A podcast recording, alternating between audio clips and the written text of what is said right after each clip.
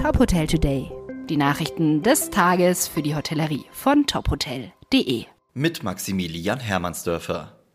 Die Corona-Infektionszahlen in Deutschland sinken weiter. Für heute meldet das Robert-Koch-Institut eine 7-Tage-Inzidenz von 35,2. Auch deshalb soll die Bundesnotbremse wohl wie geplant Ende Juni auslaufen. Das sagte Bundeskanzlerin Angela Merkel am Montag in Berlin. Die Notbremse hätte geholfen, um die dritte Corona-Welle zu brechen. Ab Juli wären dann wieder die Länder für ihre Maßnahmen zuständig, wenn die Inzidenz über 100 steigt. Merkel sagte aber auch, sollten die Infektionszahlen wieder flächendeckend steigen, könne dieses Instrument wieder reaktiviert werden. Die deutsche Hospitality hat gemeinsam mit ihrem Shareholder Huasu das erste Haus der Marke Steigenberger Hotels und Resorts in China eröffnet. Das Steigenberger Jinan Fengming befindet sich in Jinan in der Provinz Shandong. Es verfügt über 258 Zimmer, zwei Restaurants, einen großen Konferenzsaal und ein Schwimmbad. Das neue Hotel liege in der Nähe eines Bahnhofs und eines Flughafens, so die Hotelgruppe. Das Angebot richtet sich sowohl an Geschäftsreisende als auch an Urlaubsgäste.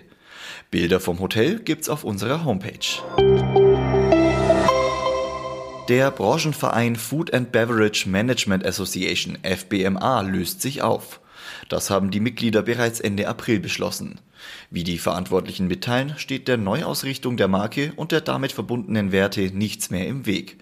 Künftig sollen alle Kräfte unter dem Dach der erfolgreich operierenden FBMA Stiftung gebündelt werden.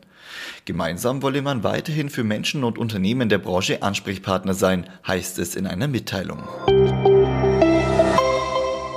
In immer mehr Bundesländern dürfen Gastronomie und Hotelbetriebe wieder öffnen.